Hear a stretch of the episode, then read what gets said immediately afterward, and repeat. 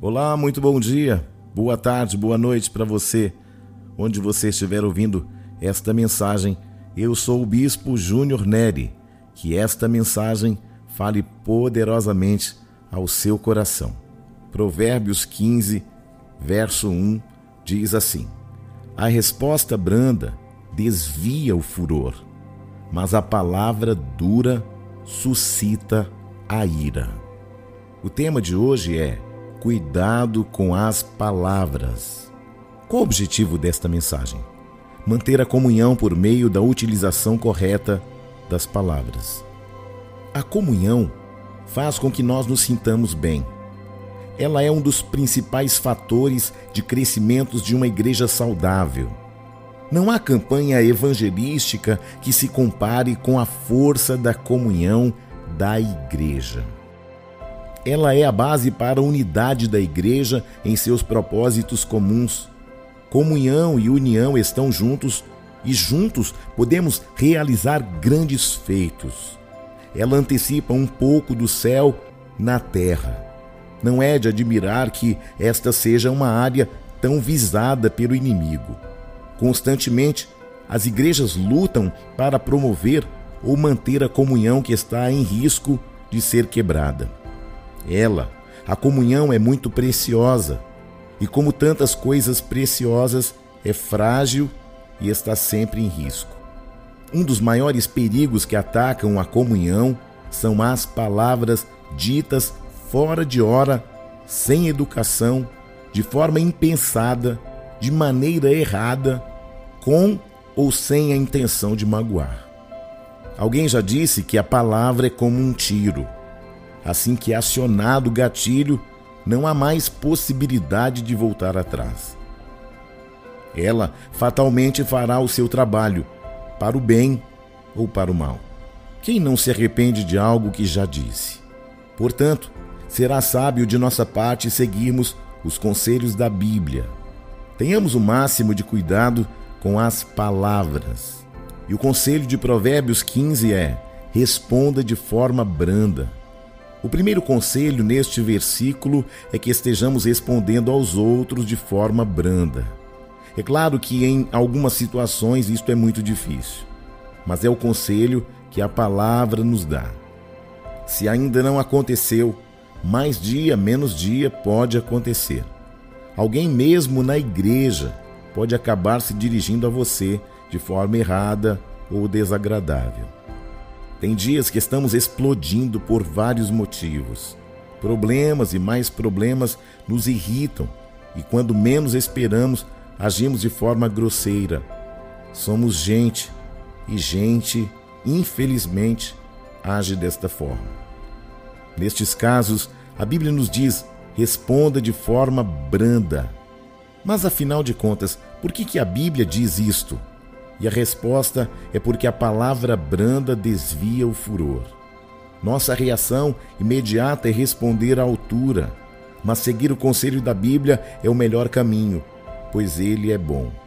Para você mesmo que não vai entrar em confusão de graça, para o seu irmão que passará a refletir melhor naquilo que fez, para que a igreja se mantenha em comunhão para o reino de Deus que continuará a se desenvolver contando com a força de nossa comunhão.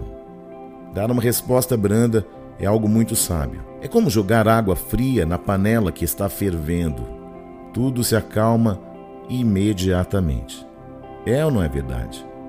Cuidado com as palavras. Siga o conselho da Bíblia. Responda de forma branda, pois isto é melhor para você mesmo e para o reino de Deus. Não responda de forma dura. Este versículo está escrito em forma poética e suas duas partes ensinam de maneiras diferentes a mesma lição.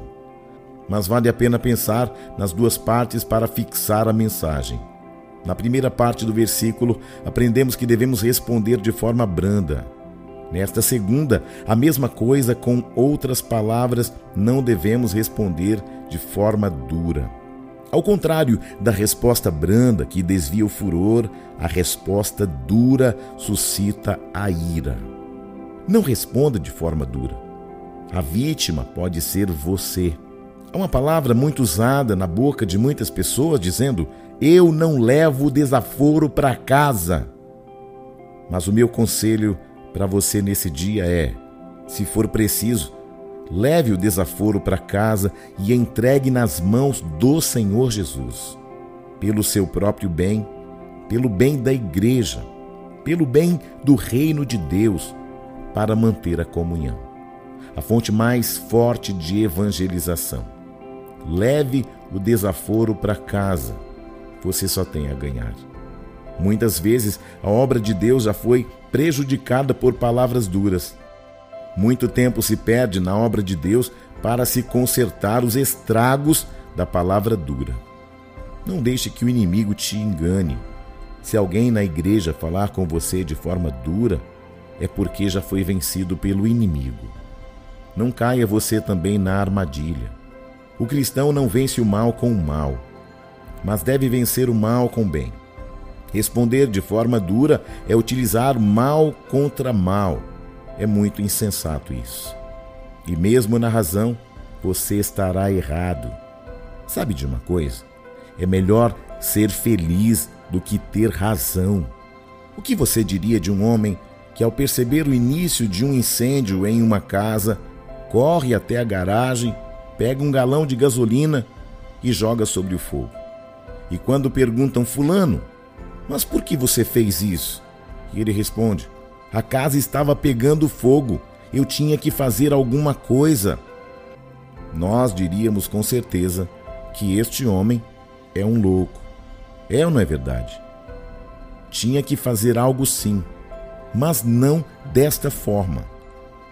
Tinha que ter procurado um extintor tinha que ter procurado água, tinha que ter procurado abafar o fogo e não utilizar métodos que fazem o fogo aumentar ainda mais. Responder de forma dura é agir como este homem louco. É tentar apagar o fogo com gasolina. Não vai dar certo. E entre outros, uma das vítimas deste incêndio pode ser você. A conclusão que faço, meu irmão e minha irmã, Tenha muito cuidado com as palavras. Elas têm verdadeiro poder. Podem ser motivo de alegria, mas também de dor e tristeza. Podem ser motivo de bênção, mas também pode ser motivo de maldição. Tenha um cuidado máximo com as palavras. Se preciso for, conte 10, 100 mil ou 10 mil antes de falar e responder. É melhor engolir o sapo do que ser engolido por ele. Controle o seu falar. Seja uma bênção para o reino de Deus, promovendo comunhão constante entre os irmãos. Fator indispensável para a evangelização e para a comunhão. Que você possa utilizar também desta instrução bíblica para a sua casa, para a sua família, para o seu casamento para os seus amigos. E onde você for, lembre-se: a palavra dura suscita a ira. Pense nisso. Graça e paz. Deus abençoe.